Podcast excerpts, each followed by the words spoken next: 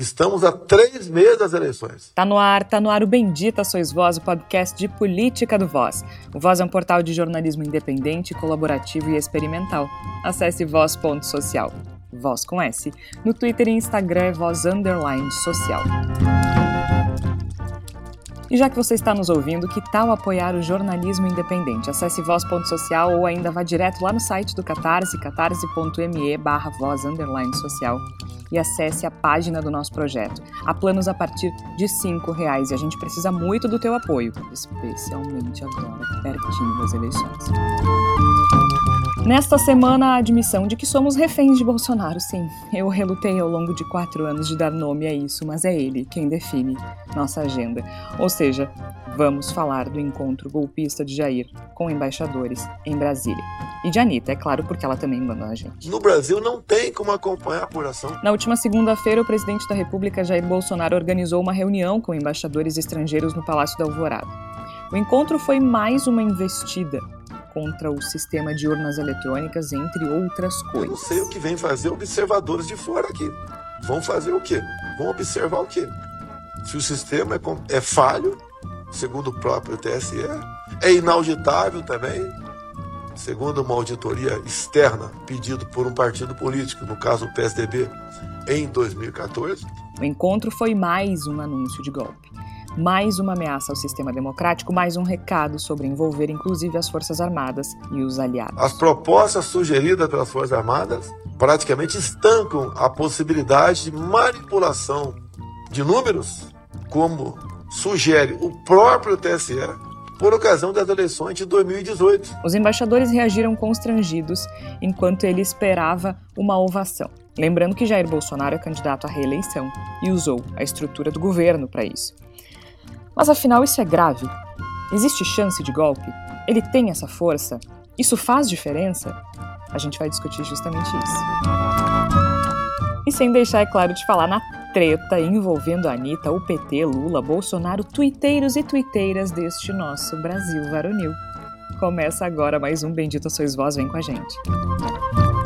Eu sou Jorge Santos, participam a Flávia Cunha, o Igor Natucci, o Tércio Sacol. Flávia Cunha, seja muito bem-vinda. Tudo bem contigo? Tudo indo, né? Georgia, Tércio, Igor, nossos ouvintes, a gente segue aqui, né? Eu me lembrei um pouco da, de uma música do Legião Urbana, Mais do Mesmo, né? Será que é mais do mesmo ou não, né? Mais uma vergonha internacional, mais um evidente ataque, ameaça à democracia, mais um ataque ao sistema eleitoral às eleições, né? Será que é mais do mesmo ou será que tem novidade? Eu acho que é uma boa, é uma boa discussão, um bom debate que a gente tem pela frente. Certamente, Igor Natuas, seja muito bem-vindo de volta. Estávamos com saudades de ti. E eu estava com muita saudade de vocês, Georgia, Flávia, Tércio, ouvintes do Bendito Sois Vós. Me permito dizer especialmente dos ouvintes e das ouvintes do Bendito Sois Vós, porque vocês a gente conversa durante a semana, já com os ouvintes, é esse o o contato semanal é por meio do programa. Eu... É, vocês me enchem o saco no WhatsApp, disso. pode falar, tudo bem, mandando um não. monte de mensagem útil para o grupo. Se tem uma coisa que vocês não fazem é me incomodar, meus amores, isso eu posso dizer. Mas eu, eu acho o seguinte, a gente vive um momento no qual se coloca cada vez mais uh, fogo nessa fervura, se tenta criar uma situação cada vez mais tensa, porque o que se vê é uma tentativa de submissão pelo medo, né? De, de fazer com que as pessoas se ajoelhem diante do temor e aí topem acordos que não deveriam topar, uh, aceitem situações que não deveriam aceitar. Me parece que é mais ou menos esse o jogo que nós estamos vivenciando aqui. A gente vai falar bastante disso durante o programa. E as duas coisas que eu tenho para dizer para os democratas e para as democratas que estão nos ouvindo, imagino que sejam todo mundo que está nos escutando, é que a gente tem que ter serenidade e disposição de fincar o pé. A gente tem que marcar a posição, dizer por aqui não vai, a gente não vai aceitar mais determinadas coisas e começar a agir a partir dessa posição. Eu acho que essa mobilização talvez seja uma das coisas mais importantes que pequenas trincheiras como o nosso programa podem fazer. E a gente segue por aqui, Tarso Sacol. Seja muito bem-vindo. Nosso trabalho de semana, de toda a semana. Obrigado, Jorge. A gente, se a gente soubesse que o programa ia ter esse caminho, a gente teria feito os episódios com Bolsonaro ameaça golpe, episódio 1. Bolsonaro, né, fazia uma série especial. E esse seria o episódio 299, assim, mais ou menos. Aproximadamente. Mas é, é mais um episódio, na minha concepção. Tem gente que acha que esse é um episódio. O episódio, para mim, é mais um episódio que se desdobra. É, bravata, falácia, porém é, também no caminho de um Bolsonaro que vai se inflando com queda do preço da gasolina e com potencial aumento do auxílio emergencial e dos caminhoneiros e taxistas. Não é algo para não se preocupar também. É, gente. Nada. A gente, a gente fez um, um episódio, não muito tempo atrás, né, sobre nenhum direito estar dado. E isso serve para muita coisa. Nada está dado. E se nenhum direito está dado, a democracia também não está. A democracia ela exige um, um, esforço e um trabalho que ele é constante, ele é cotidiano, né? E como a gente está falando de um sistema político, de uma sociedade inteira, a gente está falando de um sistema político de um país inteiro, e isso ganha uma dimensão ainda maior num país do tamanho do Brasil, né, tamanho físico e, e, e demográfico, é, a gente está falando de um trabalho de todas as pessoas e instituições, né? Por que, que se fala tanto nas instituições democráticas? Porque essas instituições, o trabalho dessas instituições é justamente garantir que a nossa democracia não seja abalada, como já foi muitas outras vezes, né?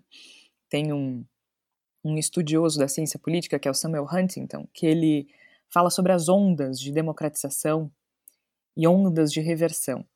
Tem outros estudiosos como Charles Tilly que fala não em, em, reversão, mas sim em desdemocratização, e que seria esse um processo constante, né? Que nós estaremos sempre para frente e para trás, né? Em processo de democratização e desdemocratização.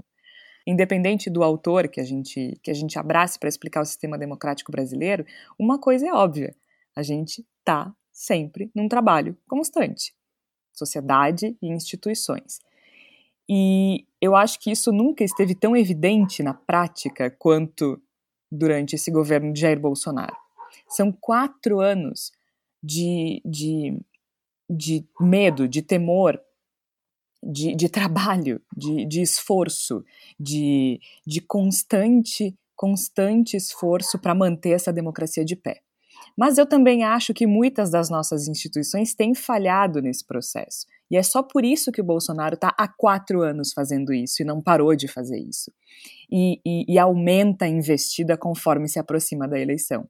Então, há falhas nesse processo e a gente pode falar sobre essas falhas ao longo do programa de hoje, porque me parece que a demonstração da última segunda-feira é um exemplo de como o Bolsonaro se sente livre para ameaçar a democracia.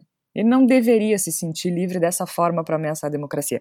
E aí, eu ainda não estou entrando no mérito de se eu acho que é grave na prática, no sentido de que ele vai dar um golpe, no sentido de que nós estamos na iminência de um golpe. Eu, não, eu ainda não estou entrando nisso, mas eu acho que uh, a gente está falhando no momento em que o presidente da República convoca dezenas de embaixadores estrangeiros para o Palácio da Alvorada para questionar uma eleição que ainda não aconteceu e que aparentemente ele vai perder. É muito grave que a pessoa se sinta à vontade para fazer isso em plena luz do dia, com câmeras, com testemunhas e espalhe isso para o mundo inteiro. Felizmente não foi bem recebido, os embaixadores ficaram perplexos, a gente também pode exemplificar algumas dessas coisas, mas o discurso do Bolsonaro, a tônica desse encontro foi: chamar embaixadores estrangeiros para dizer que o sistema eleitoral brasileiro não é confiável, que o sistema de urnas eletrônicas não é confiável, que o Tribunal Superior Eleitoral não é confiável, que as Forças Armadas estariam dispostas a uma ruptura uh, caso entendam que a eleição não é legítima e que tudo leva a crer que a eleição não será legítima, porque afinal de contas tudo leva a crer que ele vai perder. Igor Natucha, vou começar por ti, porque a saudade fala mais alto e a gente precisa é, matar essa saudade aqui, Igor. A gente tem uma situação, antes de a gente avaliar o juízo, né, se, é, se, se ele efetivamente está disposto a dar um golpe, a gente tem uma situação que é grave por si. A gente tem um chefe do executivo, um presidente da república candidato à reeleição que atenta contra as eleições e contra a democracia né? E não só faz isso, como diz, uh, como aponta os tribunais como como parte desse problema, né? Dentro dessa narrativa de que ele é a pessoa que se levanta contra o sistema. Então a gente tem na gênese desse encontro uma, algo de gravidade muito grande. Bastante saudade, Jorge. Pena que a gente tem que, que retomar nossas conversas com um assunto tão pesado, né? Tão... Mas, Igor, eu já eu falei na abertura que não é a gente que decide essa altura de programa. É, pois é, realmente. A gente, só, a gente só vai com a corrente. Né? Antes a gente pudesse, de fato, pautar o programa e não ser é. pautado é. pelo presidente da República, né? Eu, eu, eu acho que essa, esse acontecimento que é grave, sem dúvida nenhuma, né, é uma situação uh, muito grave e muito preocupante para o futuro do país, e digo isso inclusive além de 2022 e 2023, ela tem várias camadas, né? ela tem vários pontos importantes para a gente observar. Eu acho que um dos principais é mais ou menos esse que tu mencionaste, Jorge, é, é o descalabro. É o completo descalabro, é um assinte, é grotesco, é inconcebível que um presidente da República convoque embaixadores para falar mal da República, para se tentar destruir um aspecto da República diante dos olhos do mundo. Isso é um completo descalabro e, e, e todo o argumento do, do, do, Bolsonaro ele se baseia numa uma mentira que se não fosse uh, estar colocando em risco a própria existência da democracia brasileira, a gente poderia chamar até de uma mentira boba, porque eh, ele, ele é o candidato que foi eleito presidente pelas mesmas urnas eletrônicas que ele diz que são fraudadas, que são fraudáveis. Bom, então existe fraude quando ele não é eleito. Se ele é eleito, não tem fraude. Ah, mas ele. E assim, Igor, ele e todos os filhos há trocentos anos, né? Exato. Ele, ele vem, ele vem se, se elegendo desde a redemocratização, praticamente, a partir de um processo que é fraudado. Então, isso é, isso, isso é ridículo. Isso é ridículo. E, e o fato de a gente tá, estar uh, discutindo o que há de golpe ou não a partir de uma situação dessas é, mistura o ridículo com o deprimente. A gente vive uma situação que ela é, ela é, ela é mais do que tragicômica, né? ela, ela é ridículo deprimente, a situação que a gente vive nesse momento em nosso país. Tentando fazer uma leitura mais ampla a respeito do que do, do efeito, do motivo de Jair Bolsonaro ter feito, feito esse movimento, né, ter dobrado a aposta nesta direção, me parece que talvez de forma até certo ponto inconsciente ou elaborada por uma estratégia que não é de Bolsonaro, não parece que Bolsonaro tem o brilhantismo para um tipo de estratégia desses, me parece que o, o bolsonarismo na figura de Bolsonaro tenta se colocar como, como um elemento internacional, digamos assim. Talvez ele perceba que existe um certo espaço uh, na esfera internacional, não para convencer as pessoas de que a eleição no Brasil é um lixo, de que é tudo roubado e de que se ele der o golpe foi por bons motivos, mas para ele se colocar como uma das figuras de ponta de lança dessa extrema direita internacional. Talvez ele localize ou as pessoas responsáveis pelo pelo bolsonarismo do ponto de vista intelectual localizem uma esfera dentro da geopolítica na qual Bolsonaro pode se colocar como uma das pontas de lança, como um dos elementos definidores, e isso sirva como uma esfera de influência na hora em que ele for negociar a sua saída do governo. E a minha leitura a respeito do motivo para ele convocar essa reunião, esse descalabro, essa coisa escabrosa que ele fez com os embaixadores, me parece que é no sentido de tentar colocar na mente dele, no pensamento dele, como o governo de Bolsonaro como uma esfera importante da extrema-direita internacional e, a partir daí, aumentar a capacidade de pressão dele para negociar mais adiante. E aí eu volto para a questão do golpe, que a gente vive discutindo. Há quem diga que nós estamos com, com um, um golpe lento em curso, né? Que a gente tenha um golpe que, que vai se espalhando no tempo, que não vai acontecer o grande movimento. Eu já disse algumas vezes aqui no programa que eu acho que houve uma tentativa de golpe em 7 de setembro de 2021, que a gente teve uma tentativa de golpe fracassada no Brasil e que eu espero que no futuro os responsáveis por essa tentativa de golpe sejam devidamente encarcerados e punidos pelo que fizeram. Então, existem diferentes interpretações a respeito do que, que, pode ser o golpe que Jair Bolsonaro tenta, ou tentará, ou estará tentando. Né? A gente não tem uma definição. Mas me parece que hum, talvez a manutenção no poder não seja o grande objetivo de Bolsonaro, ou pelo menos não o único objetivo de Bolsonaro. Me parece que ele se percebe numa situação frágil e ele tenta se colocar numa posição mais sólida para negociação futura, para poder ser um homem capaz de arrastar a eleição para o segundo turno. Eu acho que tudo se mistura dentro de uma estratégia que é pobre, mas que Bolsonaro segue há muitos anos e vem dando certo há muitos anos, que é de levantar o tom da voz, que é de aumentar a, a balbúrdia, que é de criar o, o descalabro, que é criar a arruaça. Ele é um arruaceiro, Jair Bolsonaro, ele é. Se a gente fosse definir o que há no coração de Jair Bolsonaro, é uma pulsão irresistível para a arruaça. E é o que me parece que ele faz em última análise. Ele promove mais uma arruaça, uma arruaça que tem uma, uma abrangência uh, internacional, talvez porque ele acredite que fazer bagunça só no Brasil não serve, não é suficiente para que ele continue uh, subvertendo o jogo e se mantendo como jogador. Me parece que agora talvez ele esteja querendo fazer uma arruaça global e isso movimente as suas peças.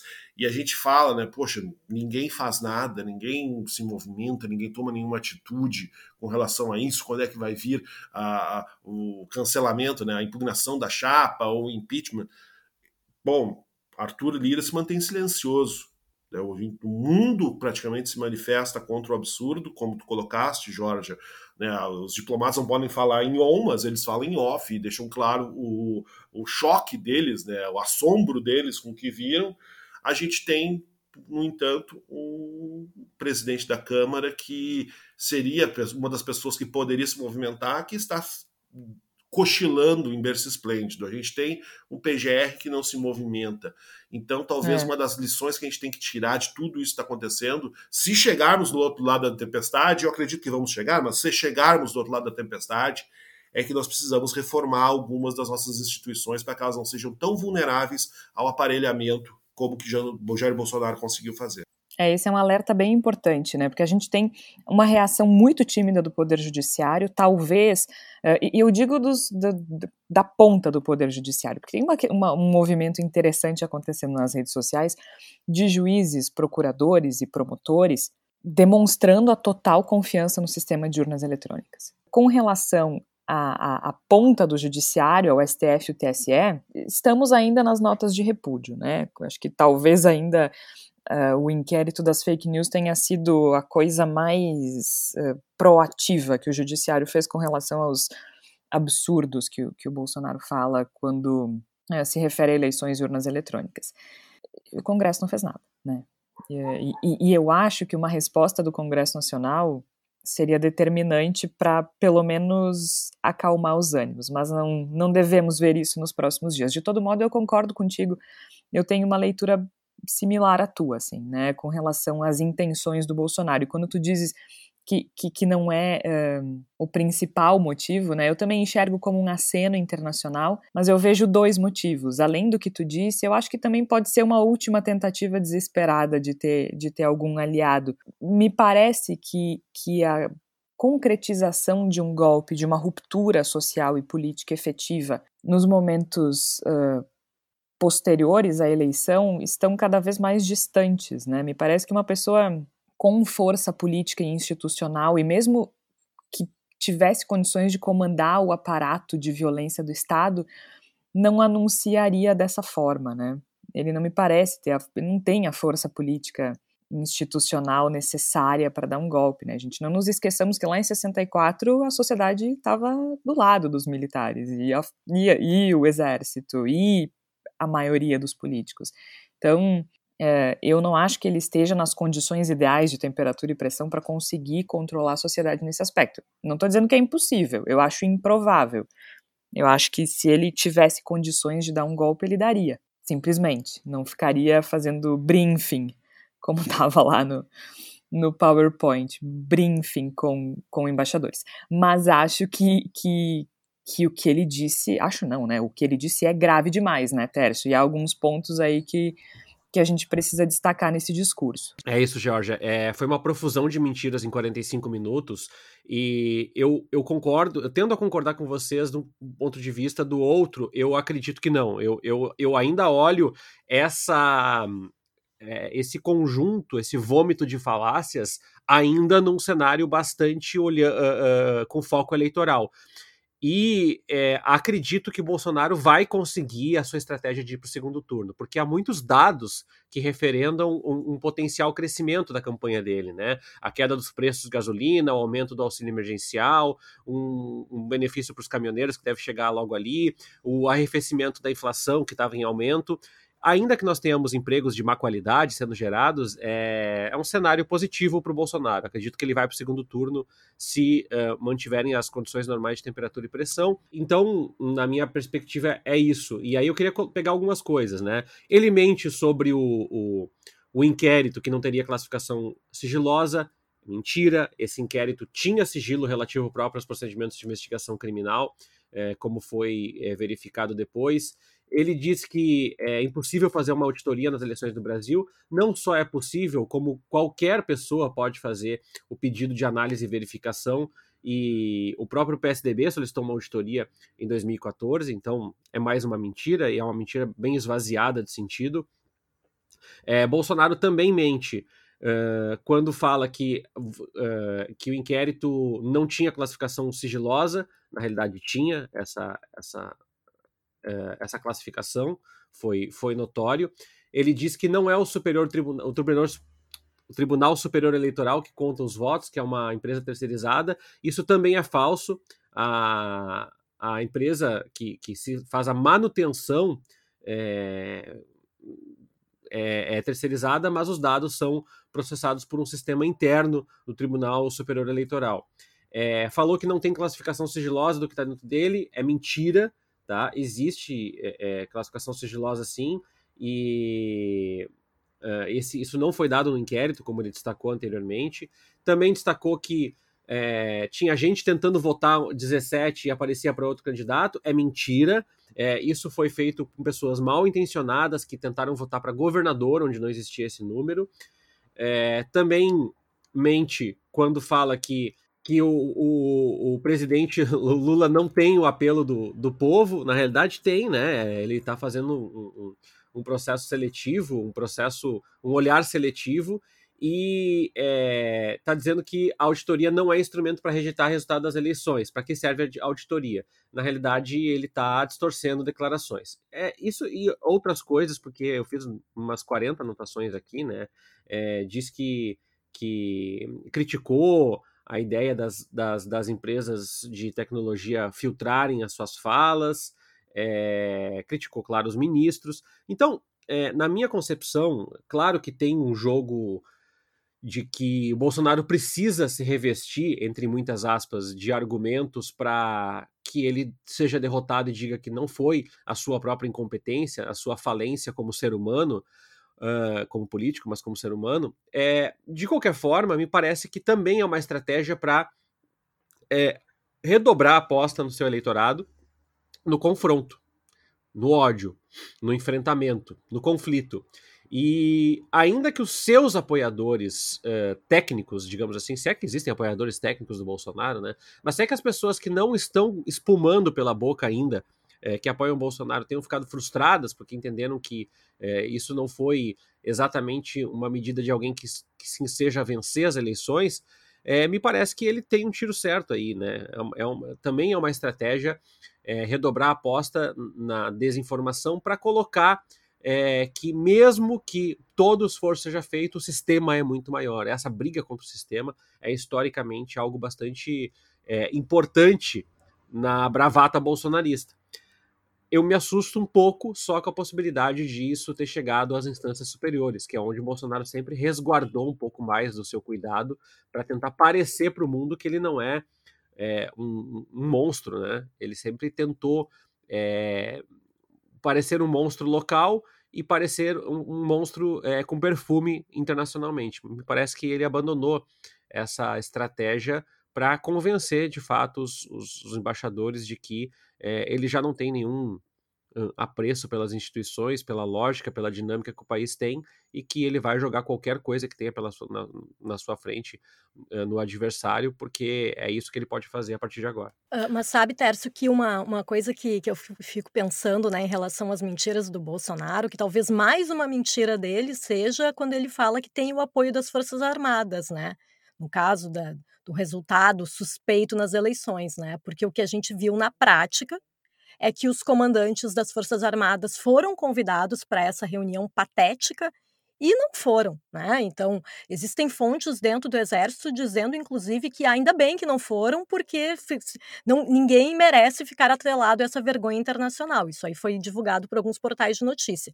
Então, eu acho que é importante a gente pensar isso, né? Porque ele usa uh, o fala das Forças Armadas como mais um elemento ali, né, dessa bravata, desse discurso, desse, desses argumentos dele, e golpista, né, esses argumentos golpistas, mas ao mesmo tempo os comandantes da, da Marinha do Exército da Aeronáutica não estavam nessa reunião, né, foram convidados e preferiram não ir. E eu gostaria também de, de trazer para o debate aqui rapidamente não sei se vocês concordam comigo, mas eu acho que a, a, a própria reunião do, do, do, Bolsonaro e as repercussões, da forma que a imprensa está colocando, é muito moderada, né? Dentro do, do, descalabro internacional que foi, né? A gente sabe, né? Dentro do jornalismo, né, que tem a suíte, como se fala, né? Que é notícias derivadas de uma outra notícia, né? E, por exemplo, ontem no Jornal Nacional, isso aí foi, não foi manchete de nenhuma maneira, né? Tudo bem, era uma notícia de segunda-feira, estávamos na terça-feira à noite, mas a gente sabe quando o, o, jornalismo tem interesse, consegue fazer com que uma notícia vire manchete em mais de um dia, né? Foi o que aconteceu, por exemplo, durante o escândalo do mensalão do PT, com o petrolão também. Então, eu fico muito em dúvida de por que, que o jornalismo da grande mídia não está batendo mais nessa reunião, que é uma que é grave, né? A gente sabe que é grave. Pode ser que não seja uma, uma tentativa efetiva de golpe, mas de qualquer maneira é mais uma, uma, uma, atitude do Bolsonaro completamente descabida dentro do cargo que ele ocupa. Não, eu só queria complementar isso que a, que a Flávia falou, uh, para lembrar uma coisa que, que eu acho bem, bem relevante nesse processo de mostrar para fora o que está acontecendo. Tem um exemplo muito claro, uh, tem um exemplo materializado que é o Donald Trump, né? Que desacreditou o processo eleitoral algumas semanas antes falando que não dava para ser por correspondência, porque se fosse por correspondência não ia funcionar, porque não sei o quê. Então, assim, me parece que não é de todo nova a estratégia. É que aqui tem uma urna eletrônica, então tem mais subsídios para daqui a pouco criar histerias, porque as pessoas não entendem o processo é, de votação. Mas isso já está amparado por outros exemplos internacionais, né? A Jorge citou alguns autores da ciência política, ou seja, o Bolsonaro não está nada mais, nada menos do que replicando é, histórias que já aconteceram com uma expectativa de que, já que as instituições aqui estão completamente fragmentadas, né, em frangalhos, a história final seja diferente dos Estados Unidos. Agora, eu não sei também, é, estava me perguntando aqui sobre o timing, Igor, porque no dia que ele, ele faz essa reunião e em seguida tem o um anúncio, não em seguida literalmente, né, mas no mesmo período o anúncio uh, do preço da gasolina baixando, o início do pagamento do, da nova parcela do auxílio, eu também não. Não estou dizendo que seja parte de uma mesma estratégia, porque eu continuo achando que ele não é tão sofisticado, né? Mas talvez justifique um pouco isso do que a Flávia falou sobre essa reunião repercutir tão pouco, porque a gente está num momento em que as pessoas estão preocupadas em botar comida na mesa. Elas não estão preocupadas com o Bolsonaro se reunindo com embaixadores, e isso me parece que, que favorece ele, né? Favorece esse tipo de discurso, porque aí vira ou um recado para a seita bolsonarista que acha lindo o presidente enfrentar o sistema, ou um recado para a bolha anti-bolsonarista que se apavora, com razão, com a gravidade dessa situação. O, o meio me parece que está mais preocupado em trabalhar, botar comida na mesa, a gasolina baixou, o auxílio está chegando, não sei. Eu tendo a concordar, Jorge. Me parece que são, são, são duas esferas, né? Mas no fundo elas elas convergem para uma mesma direção, que é aquilo que eu mencionei no começo, na minha, na minha entrada no programa, a questão da, da submissão pelo medo. Né? Me parece que Jair Bolsonaro, grita muito, ele faz muita bagunça, promove muita arruaça, também para, e talvez especialmente para, fazer com que os seus inimigos, os seus opositores, sejam forçados a uma posição defensiva. Porque se a gente for tentar decodificar o que seria uma estratégia bolsonarista de obtenção de poder, talvez tenha sido sempre isso, né? De dobrar sempre a aposta, de sempre gritar mais alto, de fazer a ameaça né, mais absurda. E talvez esse seja, não digo o, um mérito, acho que não é a palavra, mas talvez seja, seja a vantagem que Bolsonaro sempre teve com relação aos seus opositores, que é o fato que ele não tem nenhuma vergonha de enfiar a mão na imundície, de mergulhar na latrina, de se lambuzar de dejetos. Ele não tem nenhum problema em se cobrir, eu vou usar o termo técnico, se cobrir de merda dos pés à cabeça para fazer política de fazer política suja, política porca, política podre. Isso nunca foi problema para Jair Bolsonaro. E os seus adversários, muitas vezes, eles ficam uh, uh, constrangidos e com nojo de fazer uma disputa no terreno que Jair Bolsonaro deixou completamente emporcalhado, no ringue que está coberto de fezes e de, e de dejetos que preparados pelo Bolsonaro. E me parece que eu essa. amo o Igor gráfico. O Igor gráfico é maravilhoso. E, e, me parece que é que, que no fundo é isso que está acontecendo também, né? Ele, ele leva essa discussão a respeito das urnas eletrônicas, que já foi, olha, esse assunto já tem anos no governo do Jair Bolsonaro. Quantas vezes já se falou que todo mundo confia nas urnas eletrônicas? Isso não faz a menor diferença para Jair Bolsonaro, porque o que ele quer é criar uma situação de tensão permanente, de repulsa permanente e forçar as pessoas a se submeterem a um cenário no qual elas tenham que ficar na defensiva e negociar com Bolsonaro coisas que não são negociáveis. Me parece que Bolsonaro é. procura um caminho para vencer em 2023, seja eleito ou não eleito. E eu acho que é isso que a gente tem que manter atenção e concordo quando dizem que essa estratégia ela é eleitoral, porque me parece que faz parte de uma corrente para frente, né? Buscando... Mas aí tem um ponto, desculpa te interromper, só que aí tem um ponto que é o seguinte: a gente tem dois problemas no que ele fez. Tem a gravidade da ameaça democrática, uhum. mas aí, como tu bem disseste, que a gente precisa da força das instituições, aquilo foi nitidamente um ato de campanha. Sim. Se o Tribunal Superior Eleitoral quiser uh, punir nessa linha, ele poderia.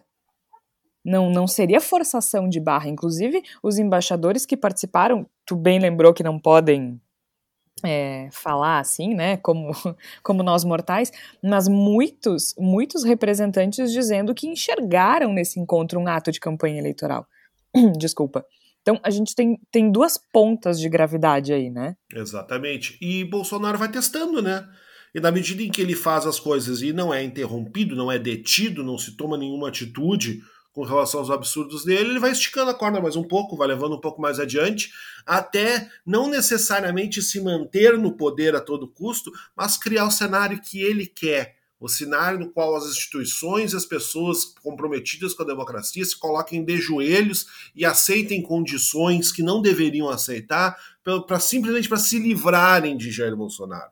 Eu acho que esse é um risco, talvez adjacente, mas tem que ser levado em consideração o fato de que Jair Bolsonaro procura caminhos, talvez não apenas para o golpe, não para ganhar a eleição a qualquer custo, mas para criar uma situação na qual ele não seja punido por tudo que tem feito, que não haja nunca uma punição para ele.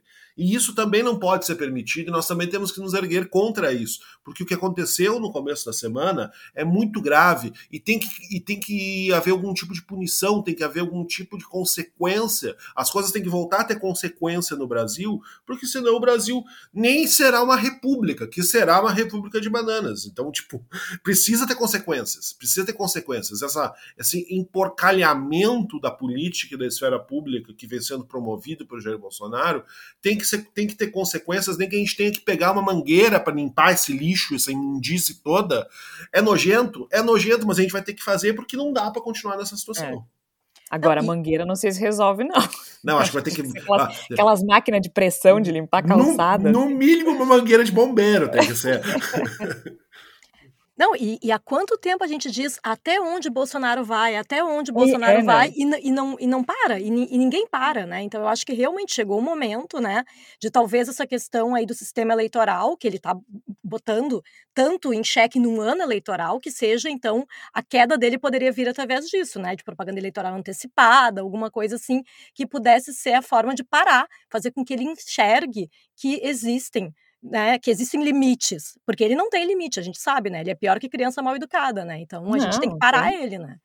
E é engraçado, né, Flávia? Porque assim, esses tempos eu participei de um, de um podcast no Sul 21 com o, o Luiz Eduardo e o Felipe Prestes. Eu fiquei pensando assim, é, eles perguntaram assim, ah, na tua opinião, o que, que poderia mudar o cenário eleitoral? Né? Porque hoje a gente tem um cenário bem estável já há alguns meses, né? A campanha propriamente dita não não começou. E mas vem há meses, né? Pelo menos a partir das pesquisas eleitorais, os, os números mudam um pouco. E eu fiquei pensando, eu disse, cara, acho, eu, não, eu não sei, porque numa análise normal, de uma eleição normal, hum, quase tudo que o Bolsonaro faz seria motivo para mudar o rumo de uma eleição. Pensem numa eleição. Gente, sério mesmo, assim, pensem nas eleições antes de 2018. Um candidato falando o que ele fala, fazendo o que ele faz. É motivo para mudar tudo, não? Um presidente, né? Não só um candidato, mas um presidente Sim, fazendo o que ele faz, né? Não, impossível de se imaginar, né? É, aí eu nem comento. Mas um candidato né, falando as coisas que ele diz, fazendo as coisas que ele faz, já seria suficiente. Uma daquelas declarações, uma das declarações absurdas dele já, já teriam mudado alguma coisa nas pesquisas, já teria tido uma, sei lá, uma reação. Então é muito difícil avaliar. Eu até cheguei e disse: olha, eu acho que a única coisa a essa altura seria um partido muito fechado com ele mudar de lado. Né, que não é impossível. O Lula andou conversando com o PP, por exemplo que fazia parte do governo dele e que é um partido importante da base do Bolsonaro. Ou progressistas, eu amo os nomes dos partidos brasileiros.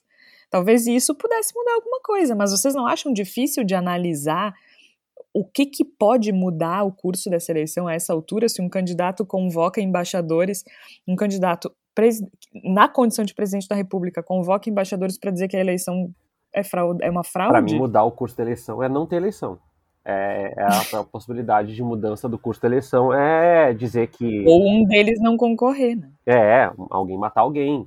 É, é, é, realmente, eu concordo contigo, Jorge. Eu acho que assim, é, como a gente esgaçou tanto a ideia, assim, as palavras no, no, no, no português no Brasil, elas vão perdendo sentido à medida que o governo vai avançando. Então a gente diz assim, nossa, isso é uma catástrofe. Não, não é, porque morreu quase 700 mil pessoas e não é uma catástrofe. Então, o que, que é uma catástrofe, né? Uma catástrofe teria que ser uma hecatombe nuclear que basicamente destrói a humanidade nesse momento. Então, a gente redefine as palavras conforme elas estão acontecendo. Então, assim, meu Deus, o que afetaria o processo democrático no Brasil? Tudo já afetou. Tudo já afetou. E a gente continua dizendo, veja bem, né? Olha só, os embaixadores saíram muito chateados.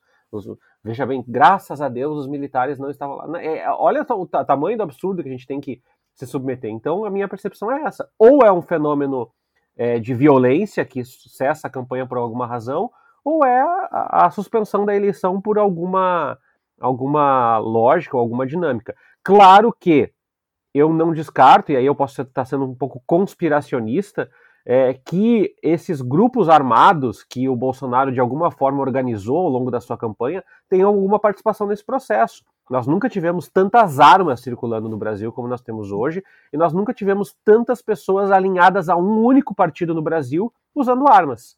É um único partido, uma única, uma única ideologia, né, usando armas.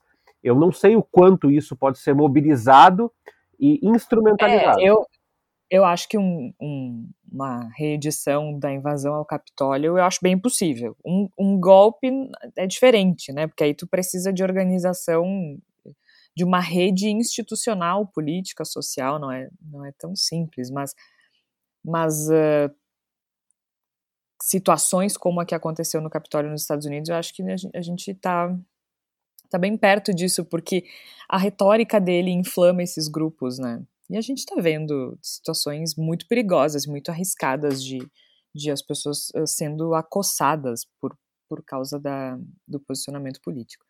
Agora, em meio a isso tudo, temos a Anitta, não é mesmo? A Anitta que declara apoio ao candidato Luiz Inácio Lula da Silva, publica no Instagram uma foto dela com um macacão maravilhoso vermelho, uma estrela do PT na bunda e o nome do Lula em cima. Aí ela surpreende no final de semana. Aliás, essa, essa, declaração de apoio da Anitta que faz com que Bolsonaro busque uma declaração de apoio de Roberto Carlos que manda ele catar coquinho. Veja bem que a coisa tá. Roberto Carlos estava em on fire semana passada, né? Mandando a galera calar a boca.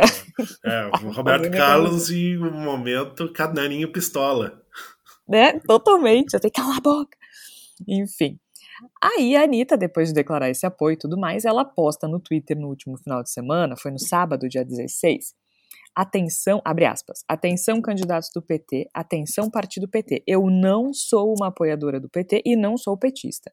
Não autorizo o uso da minha imagem para promover este partido e seus candidatos. Minha escolha nessas eleições foi de trazer engajamento e mídia para a pessoa que tem maior chances de vencer Voldemort nessas eleições. Fecha aspas, Voldemort, uma referência ao vilão de Harry Potter. Então, o Twitter explodiu.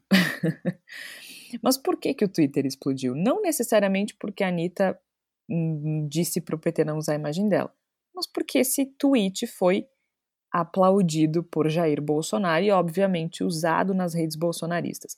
E aí começou uma. Não sei, um, um, uma revolução no Twitter. O Lula, muito bem resolvido e muito diplomático, disse: tudo bem, Anitta, né? Nós sabemos que muitas pessoas que não simpatizam com o PT estão do nosso lado e a luta é essa mesma pela democracia. Uh, mas as pessoas uh, realmente reagiram muito mal a essa declaração da Anitta. Eu, particularmente, aí depois ela veio, começou a explicar, dizendo que era estratégia, fale bem ou fale mal, mas falem de mim. Eu, particularmente, acho que não é por aí. Engajamento uh, a qualquer custo para um artista é muito diferente do que uma eleição, muito diferente daquilo que gera uh, para um candidato, e também acho que se fosse uma estratégia, ela não estaria explicando que é uma estratégia. Ou pode ter sido uma estratégia que deu terrivelmente errado, senão ela não estaria explicando. Mas isso é o que eu penso, eu gostaria de ouvir vocês com relação a isso, porque a Anitta, inclusive, disse que que foi uma estratégia que ela já passou dicas para a campanha do Lula se ele quiser ganhar a eleição, o que eu achei levemente pretensioso, né? Mas aí eu queria ouvir você sobre isso, Flávia. Tu estava de olho nas redes sociais da galera, né? Pois é, Georgia, eu, eu, eu entendo, né, a importância que a Anitta tem, né, não só pelo número de seguidores, né, gente, ela tem 63 milhões de seguidores só no Instagram, né, ela realmente é uma referência, se for pensar assim, ah, se o Lula quiser ganhar mais engajamento nas redes, ah, talvez ele possa pedir umas dicas pra Anitta mesmo, né, Lula no Instagram, o perfil oficial dele tem 5 milhões, por volta disso, mas daí a Anitta achar que pode dar umas dicas para o Lula para ganhar as eleições, será que ela está podendo tanto assim? Não sei, né? Eu acho que é muito diferente, né? Assim, por mais que a gente saiba, né, que o marketing eleitoral transforma os candidatos em produtos, isso não é novidade, isso já é estudado há bastante tempo. Uh, eu acho que é muito diferente, né? Ser um influencer digital, ser mesmo que seja uma, né, uma cantora que já tem projeção internacional como a Anitta, é completamente diferente de ser político, né? Isso aí a gente já sabe, né? Isso aí Talvez ela esteja num momento assim de pretensão suprema, né? Porque realmente ela está num momento muito bom da carreira, está conseguindo cada vez mais projeção. Mas daí a querer ensinar política pro Lula, né, gente? Eu acho que não, né, amiga? Eu acho que a Anitta aí, ela foi um pouquinho demais, né? Eu acho, acho que ela foi um, um, tom acima do que deveria, né? E eu, e eu acho que, assim, ela, ela tá uh, correta em um certo sentido, talvez, né? De talvez achar que estava sendo usada pelo PT, mas também acho que a essa altura, né, como ela mesma falou, né? Ela tá contra o grande vilão, né, da história. E aí, será que quando tu vai contra o grande vilão da história, tu fica relativizando o apoio ao candidato, ao outro candidato? Não sei, né? Essa estratégia dela ali achei meio, meio furada, não curti muito, não. É, ela ficou explicando, eu acho que pode ter sido uma estratégia, mas se foi, não, não acho que tenha dado muito certo, assim, né? Eu não acho que em política o, o, o fale mal de mim funciona. Uma eleição é muito mais do que isso. Me parece que está faltando um pouco ali de, de entender que política é coisa séria. Felizmente, o, o Lula, nesse caso, muito experiente, gato escaldado também, ele lidou, ele sai por cima dessa história, né? Mas é fato que o Bolsonaro está aproveitando, assim como ele aproveita muita coisa do Ciro, né, Igor? Muito vídeo do Ciro, que o Ciro acha que tá. Até teve um essa semana agora, em que tá, que tá sendo distribuído pelas redes bolsonaristas. Política é uma coisa séria e um pouquinho diferente de campanha de marketing de engajamento digital, né? Pois é, inclusive porque toda, toda negatividade contra o PT, ela vai ser quase que por definição favorável a Jair Bolsonaro. Porque isso é uma coisa que eu digo já há algum tempo considerável. Aqui no Brasil, o fascismo é antipetista. Né? O, a, a, uma, talvez a principal manifestação política do pensamento fascista e reacionário no Brasil é o antipetismo. Então, qualquer coisa que uh, mencione PT e ao lado, ao próximo, a palavra não, uma negativa, a uma recusa, vai, de certo modo, ser favorável ao Bolsonaro, porque Bolsonaro conseguiu isso com muita, uh, não digo competência, mas com muita eficiência, se transformar na figura pública, no grande guarda-chuva, no grande avatar de todos que, pelos mais diferentes motivos e com os diferentes graus de, de ligação com a realidade, odeiam o PT. Eu não acompanhei muito a fundo a situação que envolve essa, esse, esse imbróglio da Anitta com o PT, com o Lula, com apoiadores da candidatura do Lula. O que eu acho é que tem um personagem aí envolvido, né? Existem personagens aí envolvidos, mais de uma esfera do personagem Anitta nas redes sociais. Primeiro que é essa coisa de nunca errei, né? No fundo, sempre quis fazer isso. Essa é a minha estratégia, e a estratégia é meio misteriosa, ninguém sabe muito bem que estratégia é, mas é a minha estratégia. Tá tudo dentro do controle, que ó, uma figura típica de redes sociais, né? Nas redes sociais ninguém nunca tá errado, ninguém nunca se enganou, ninguém nunca pensou diferente do que pensa hoje, enfim, né? É essa infalibilidade do personagem de redes sociais que a Anitta está reproduzindo, ela nunca dizendo, ah, pois é, gente, não devia ter dito isso, isso nunca vai acontecer. E outro, me parece que há, e aí eu não estou dizendo que é estratégia ou não, mas me parece que há uma certa coerência, por assim dizer, no, no trajeto da Anitta dentro dessa, de, desse acontecimento. Porque, primeiro, ela diz que né, não vai votar em Bolsonaro de jeito nenhum, mas ela está escolhendo o candidato. Né, e isso gera algumas críticas, mas ela está escolhendo o candidato. Depois ela escolhe o candidato, que é o Lula. E aí depois ela diz: não, mas eu quero deixar claro que eu não sou petista, eu não, não, não sou apoiadora do PT. E essa trilha, de certo modo, ela tem uma certa coerência, né? Ela, sim, ela, sim. Ela, ela, se refere a uma Tanto pessoa... que ela, não se posicionou na eleição passada. Exatamente. Essa, é. se, ela tem uma coerência porque ela se refere a uma figura pública que não é petista e, por não ser petista, pode ter alguma influência entre os não petistas que votarão no Lula. Então há uma certa coerência nessa, nessa, nessa, trajetória.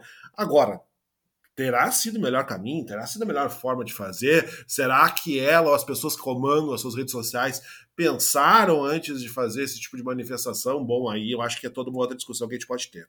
É, eu, eu, eu muita gente que eu respeito elogiou a estratégia, acha que foi inteligente porque movimentou. E ela mesmo veio dizer depois dizendo ah, viram, a gente está há dois dias falando falando neles. Eu, eu entendo isso, mas a gente também não pode ignorar que sim, ela tem um alcance que ela nem sempre consegue controlar.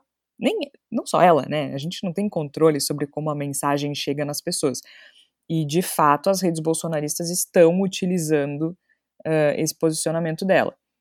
Então, Pode ter sido uma estratégia, não acho que seja a melhor, mas também não sou especialista em marketing político. Quem eu acho que se sai bem na resposta é justamente o Lula. O Lula responde assim: eu falei mais ou menos antes, mas literalmente é o seguinte: Anitta, de fato você só declarou seu apoio por mim e sei que não é petista. O PT tem milhões de militantes, simpatizantes e também tem gente que não gosta do partido, mas mesmo assim está conosco nesta caminhada, porque precisamos que o Brasil volte a ter democracia e paz. Mas funcionou para o Lula esta resposta. Mas o Bolsonaro está usando. E vai continuar usando tudo que qualquer pessoa uh, qualquer escorregão de qualquer pessoa, assim como qualquer candidato faria. Isso é importante também a gente falar, né? Tudo que, que um candidato fala pode ser usado contra ele. O Ciro que o diga, né? O Ciro tá tá patinando, não tá funcionando, não tá dando certo. Parece que não tem nada que faça com que ele saia daquele percentual, né? Mas enfim, a Anitta usando muito a questão do Harry Potter, né, colocando o Bolsonaro como o vilão, o Voldemort e o Lula como o Dumbledore. O, não é o mocinho, mas está do lado certo, digamos assim. Então, a ver como será. Mas, gente, a coisa está chegando perto, Tércio. A gente está falando de o quê? 70 dias das eleições, né? E as, as, as candidaturas ainda não foram oficializadas, acho que só a do Ciro, mas ainda sem vice, né? coisa tá esquentando, coisa tá esquentando e não sei se, se a galera aprendeu muito com a última eleição, não, tenho minhas dúvidas. Também tenho dúvidas e acho... Muitos erros similares. Ah, né? e aí tem uma outra coisa que eu acho importante, né, Jorge? Uh, tem um, um, movimento de canalização. O quanto Simone Tebet e Ciro vão segurar esses 8, 9% que os dois têm somados, o quanto isso não vai migrar para os extremos. E quando eu falo extremos, não falo Lula e Bolsonaro. Para os extremos, eu digo no sentido de pessoas que preferem o Bolsonaro assumindo um segundo mandato a ter o Lula no governo, ou pessoas que dizem que a tragédia menor é ter o Lula no governo diante de um governo uh, Jair Bolsonaro 2.0. Então, é, eu apostaria isso. Eu apostaria que o próximo os próximos meses vão ser de derretimento das duas candidaturas que têm mais votos agora, talvez até do André Janones também, e que nós tenhamos talvez os dois candidatos com menos de, de 3, 4% no, no primeiro turno, é, para que a eleição seja completamente colocada entre os dois candidatos. Por isso, a minha perspectiva, o meu olhar é que terminaremos o primeiro turno com quarenta e tantos a trinta e tantos, assim, vai ser uma campanha extremamente concentrada entre Lula, Bolsonaro e votos brancos e nulos. É, gente do céu, não sei não o que, que vem por aí, acho que a gente vai ter uma campanha muito tensa.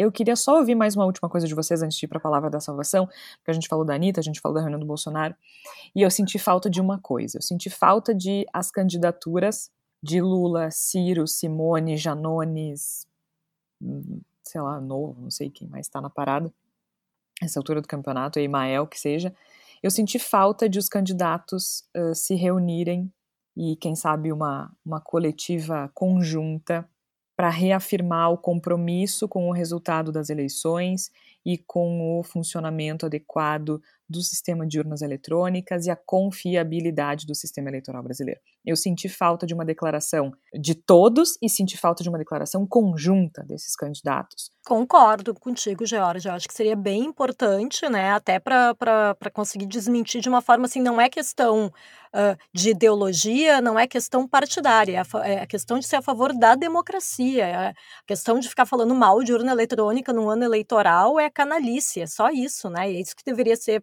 os outros candidatos deveriam se posicionar contra essa atitude.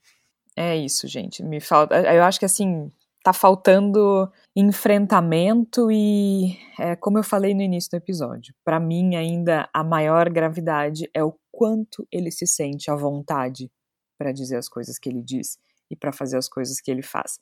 Enquanto isso, a gente segue aqui, né? O, o Bendito Sois Vós, ele tem a idade uh, da campanha do Bolsonaro de 2018. Então, a gente surge lá no final de agosto, não, setembro de 2018 e quatro anos depois cá estamos nós, infelizmente falando as mesmas coisas.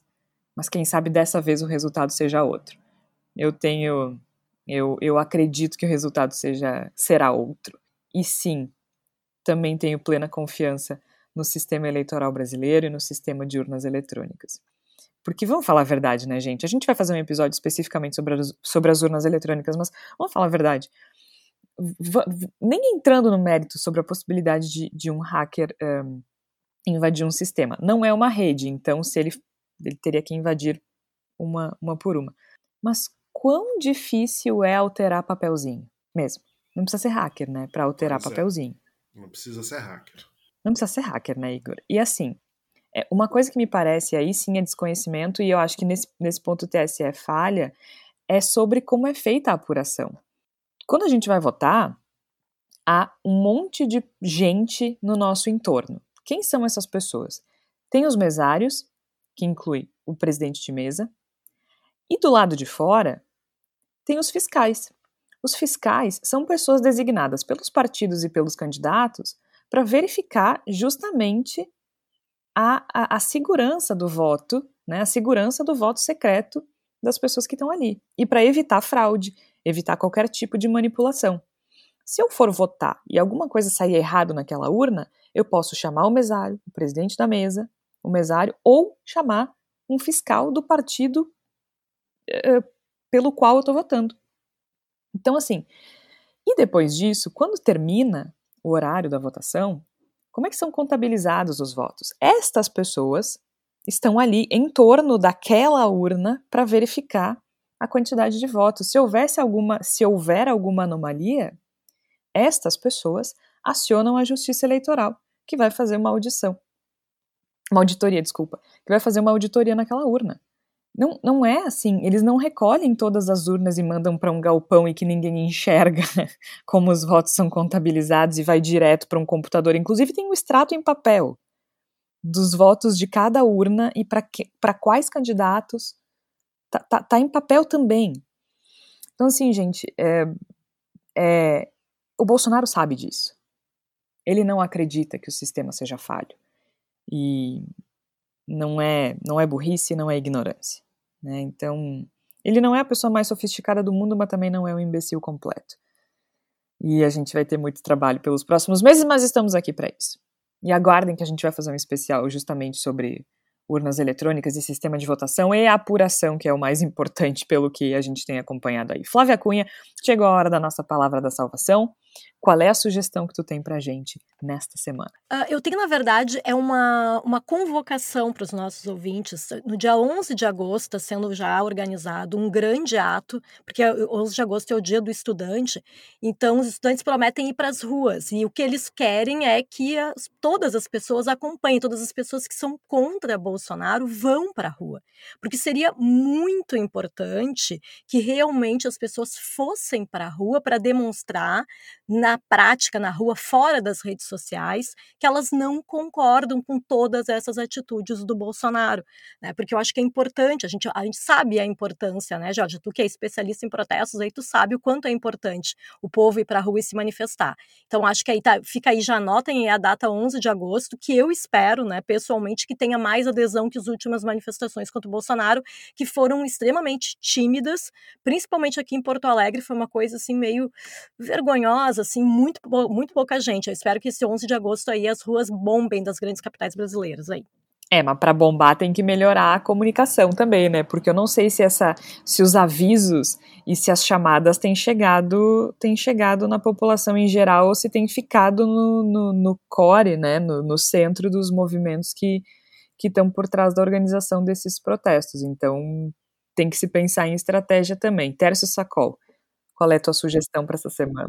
Jorge, não tem nada a ver a minha dica com o programa de hoje, mas é que me chamou muita atenção e eu guardei aqui. Ah, eu vou falar do Bendita. É uma reportagem do UOL, que saiu no dia 16 de julho, que diz assim: é, Evangélicas se tornam ativistas de cannabis medicinal. Erva abençoada, diz a Ana Marta Barbosa Neri, de 49 anos. E a matéria começa dizendo assim: ó. Ela cresceu ouvindo dizendo que maconha é coisa do diabo e de gente que não presta. É, e depois ela fala um pouco sobre o uso da cannabis medicinal. Sabe por que, que eu, essa reportagem me chamou a atenção? Além de todo o inusitado possível, ela me chamou a atenção porque a gente falou isso num episódio tempos atrás, né? As pessoas são mais complexas do que nós podemos pressupor. E, e esse aqui é um Brasil complexo. A maconha medicinal tem ajudado as pessoas, tem uh, uh, sido efetiva em vários casos de tratamento, e aí tu tem um processo religioso é, por trás. E eu queria trazer isso para mostrar que eu acho que o Brasil profundo ele é um pouco mais do que um tweet, ele é um pouco mais do que a gente possa pressupor dos alinhamentos ideológicos, né? E eu acho que essa eleição ela vai capturar um pouco isso. A reportagem, só para eu não, não ter esquecido de dar o, o, título aqui, é feita pelo repórter, pela repórter Danila Moura é, para o TEB do, do UOL, e me chamou muito atenção porque nós, é, de alguma forma, criamos falsas oposições morais que muitas vezes não se materializam na vida real das pessoas. Eu achei legal, achei interessante citar para os ouvintes que eu tinha guardado para citar aqui no Bendito. Muito bem, muito bem. A gente vai chegando assim ao final deste episódio de uma semana. É, é, é assim, é, to, toda semana é alguma coisa, né? Eu tô é com saudade de reclamar de coisas normais do presidente da República. Eu queria, eu queria que a gente um dia fizesse um programa, Jorge, na qual não precisássemos falar absolutamente nada de Jair Bolsonaro. Seria tão bom. Não, mas ou, ou, ou reclamar de uma coisa normal. Sim. Sabe uma coisa normal que a gente reclama de políticos? Sim. Sim a sim, vida inteira sim, cobrindo a, política, a gente reclama de coisas, né? A gente, a gente questiona, assim, a política econômica, é, a gente questiona. A gente falou, pô, a política econômica do presidente está equivocada, uma coisa, uma coisa dentro do, do ambiente de uma certa normalidade, né? Aí o Bolsonaro é, a política econômica do presidente está equivocada e pessoas estão morrendo e a democracia está implodindo e vacinas estão vencidas sim. e não, tipo, não, tem, não tem uma... Não, é porque, é, é porque como tu mesmo colocaste, Jorge, a gente vive desde o início início do Bendita Sois é. Vós, a gente está sobre a égide do bolsonarismo. Eu queria experimentar um Bendita Sois Vós sem Bolsonaro, a partir de 2023, quem sabe. Eu fiquei quatro anos esperando para que, enfim, não queria ter nomeado, mas é isso. Somos reféns da agenda de Jair Bolsonaro. Mas assim, também a gente está aqui para, não sei se ajudar é o termo, mas a gente está aqui para mostrar algumas coisas para as pessoas ou para ajudá-las a enxergar algumas coisas. Essa é a função do jornalismo também, trazer à luz uh, algumas coisas e com as nossas análises talvez conseguir dar algum sentido para aquilo que acontece no país nesse momento e também um sentido sobre a gravidade, né? Eu acho que a gente tem que entender o quanto uh, isso é grave, o quanto isso é perigoso, né? Eu, eu lembro que eu sempre, eu sempre fiquei muito, muito, muito irritada com as pessoas que diziam, ah, eu queria ter vivido na, ter sido jovem na década de 70 para lutar contra a ditadura. Não, amado, tu não queria. Não, certamente Ninguém não. queria, sabe? Nossa, aquilo era uma coisa que me revoltava profundamente e conforme o tempo desse governo vai passando, é, e, e a gente eu não tô comparando, né, o que, o que os brasileiros sofreram durante o período da ditadura militar mas esse é, um, esse é o medo, esse é justamente o medo, né? Eu não só não estou comparando, como eu estou dizendo que eu não quero saber como foi. Eu não quero passar por isso. Ninguém quer passar por isso, né? Então, a gente está aqui para denunciar esse tipo de movimento. E o Bendita Sois Vós vai ficando por aqui, mas sempre com esperança, né? Às vezes a gente sai daqui triste, mas com esperança de que as coisas podem mudar. Você também sabe que vai demorar um tempão para arrumar, né? Mas tudo bem, estamos aí para isso. Eu sou Jorge Santos, participaram a Flávia Cunha, o Igor Natucci e o Tércio Sacola. A gente volta na próxima semana, sempre às quartas-feiras, às 5 horas da tarde. Até lá!